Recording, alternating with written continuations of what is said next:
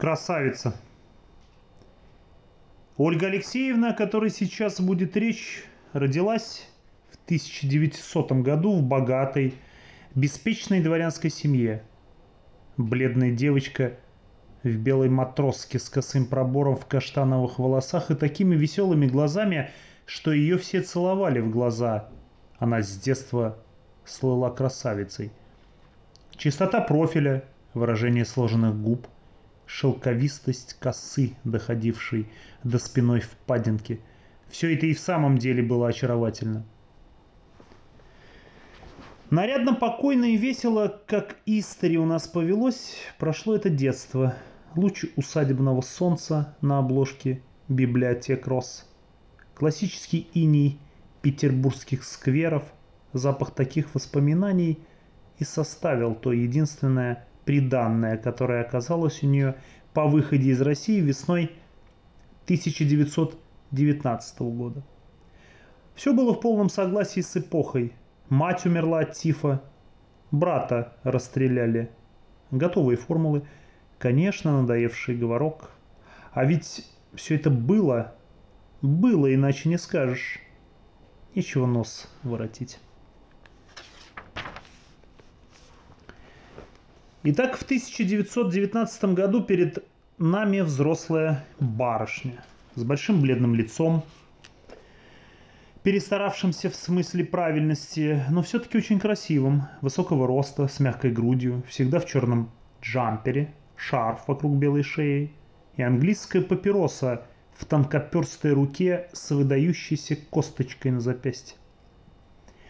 А была в ее жизни пора на исходе 16 -го года, что ли, когда летом в дачном месте близ имения не было гимназиста, который не собирался бы из-за нее не стреляться, не было студента, который...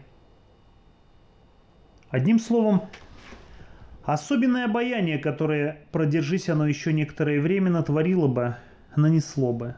Но как-то ничего из этого не вышло. Все было как-то не так. Зря. Цветы, которые лень поставить в воду, прогулки в сумерки то с этим, то с тем. Тупики поцелуев – она свободно говорила по-французски, произнося «жанс ау», наивно переводя «грабежи», употребляя какие-то старосветские речения, застрявшие в старых русских семьях, но очень убедительная картавя, хотя во Франции не бывал никогда. Над комодом в ее берлинской комнате была пришпилена булавкой с головкой под бирюзу открытка «Серовский портрет государя» она была набожна. Но случалось и в церкви находил на нее смехотун с жуткой легкостью, свойственной всем русским барышням ее поколения. Она писала патриотические, шуточные, да какие угодно стихи. Лет шесть, то есть до 1926 года, она проживала в пансионе на Аукбергерштрассе, там, где часы вместе со своим отцом, плечистым, бровастым, желтоусым стариком на тонких ногах в узеньких брючках. Он служил в каком-то оптимистическом предприятии. Славился порядочностью, добротой. Был не дурак выпить. У Ольги Алексеевны набралось довольно много знакомых, вся русская молодежь. Завелся особый лихой тончик. Пошли в кинемоньку. Вчера ходили в Диллю. Был спрос на всяческие присловицы, прибаутки, подражание подражанием. Не котлеты, а мрак. Кого-то нет, кого-то жаль. Или сдавленным голосом с надсадным «Господа офицеры!» У Зотовых в жарко натопленных комнатах она лениво танцевала фокстрот под граммофон, передвигая не без изящества длинную ляжку, держа на отлете докуренную папиросу, и когда глазами находила вращавшуюся от музыки пепельницу, совала туда окурок, не останавливаясь. Как прелестно! Как многозначительно бывало, поднимала она к губам бокал за тайное здоровье третьего лица, сквозь ресницы глядя на довершившегося ей. как любила в углу на диване обсуждать с тем или с другим чьи-нибудь сердечные обстоятельства, колебания шансов, вероятность объяснения. И все это полусловами, и как сочувственно при этом улыбались ее чистые глаза, широко раскрытые с едва заметными веснушками на тонкой сизоватой кожей под ними и вокруг них. Однако в нее самое никто не влюблялся, и потому запомнился хам, который на благотворительном балу залапал ее и плакал у нее на голом плече и был вызван на дуэль маленьким бароном Р, но отказался драться. Кстати, слово «хам» Ольга Алексеевна употребляла очень часто и по всякому поводу. «Хамы!» — грудью выпивала она лениво и ласково. «Какой хам? Это же хамы!» Но вот жизнь потемнела, что-то кончилось, уже вставали, чтобы уходить. Как скоро отец умер, она переехала на другую улицу, перестала бывать у знакомых, вязала шапочки и давала дешевые уроки французского языка в каком-то дамском клубе. Так дотянула до 30 лет.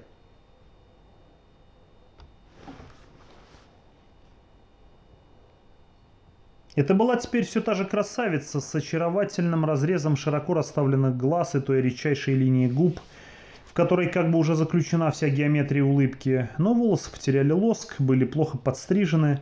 Черному костюму пошел четвертый год. Руки с блестящими, но неряшливыми ногтями были в выпуклых жилках и дрожали от нервности, от хулиганского курения. И лучше умолчим о состоянии чулок. Теперь, когда в сумке шелковые внутренности были так изодраны, по крайней мере, всегда была надежда найти беглый грош.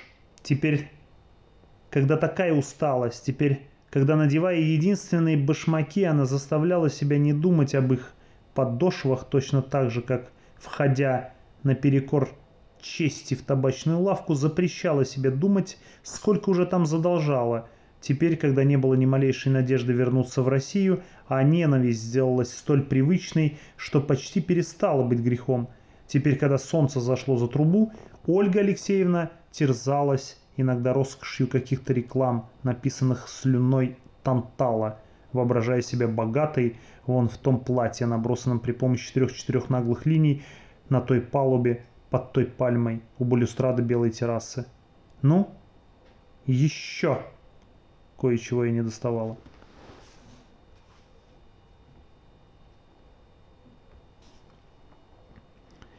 Однажды, едва ее не сбив с ног, из телефонной будки вихрем вымахнула Верочка, подруга прежних лет, как всегда спешащая с пакетами, с махноглазым терьером, поводок которого обвился дважды вокруг ее юбки.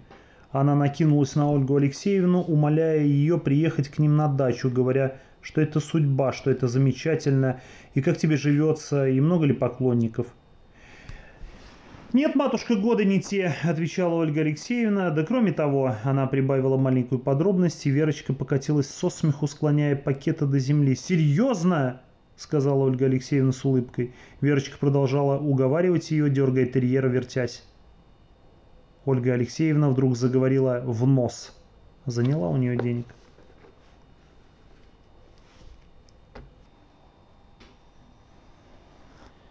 Верочка была мастерица устраивать всякие штуки, будь то крюшон, виза или свадьба. Теперь она с упоением занялась судьбой Ольги Алексеевны.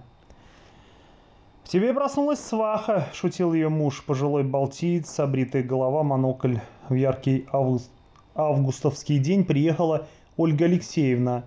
Была мгновенно переодета в Верочкино платье. Причесана, прикрашена. Она лениво ругалась, но уступала и как празднично стреляли половица веселой дачки, как вспыхивали в зеленом плодовом саду висячие зеркальца для острастки птиц. Приехал на неделю погостить некто Форсман, русский немец, состоятельный вдовец, спортсмен, автор охотничьих книг. Он сам давно просил Верочку подыскать ему невесту, настоящую русскую красоту. У него был крупный, крепкий нос с тончайшей розовой венкой на высокой горбинке – он был вежлив, молчалив, минутами даже угрюм, но имел тотчас же как-то под шумок подружиться навеки с собакой или с ребенком. С его приездом на Ольгу Алексеевну напала дурь. вялая и злая. Она все делала не то, что следовало, и сама чувствовала, что не то. И когда речь заходила о бывшей России, Верочка старалась заставить ее блеснуть прошлым. Ей казалось, что она все врет и что все понимает, что она врет. И потому, и потому она упорно не говорила всего того, что Верочка старалась на показ из нее извлечь, да и вообще не давала ничего наладиться.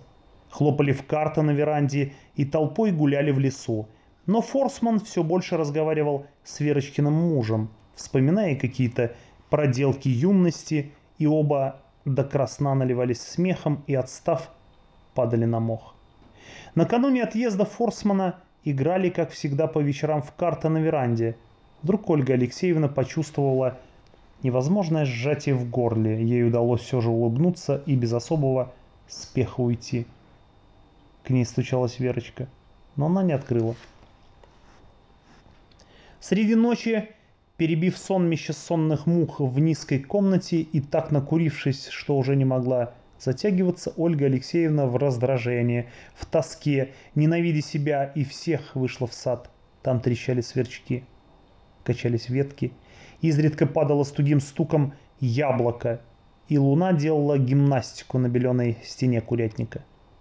Рано утром она вышла опять и села на уже горячую ступень. Форсман в синем купальном халате сел рядом с ней и, кашлянув, спросил, согласна ли она стать его супругой. Так и сказал. Супругой. Когда они пришли к завтраку, то Верочка, ее муж и его кузина совершенно молча в разных углах танцевали несуществующие танцы. И Ольга Алексеевна ласково протянула. Вот хамы. А следующим летом она умерла от родов. Это все, то есть, может быть, и имеется какое-нибудь продолжение, но мне оно неизвестно. И в таких случаях вместо того, чтобы теряться в догадках, повторяю за веселым королем из моей любимой сказки. Какая стрела летит вечно? Стрела, попавшая в цель.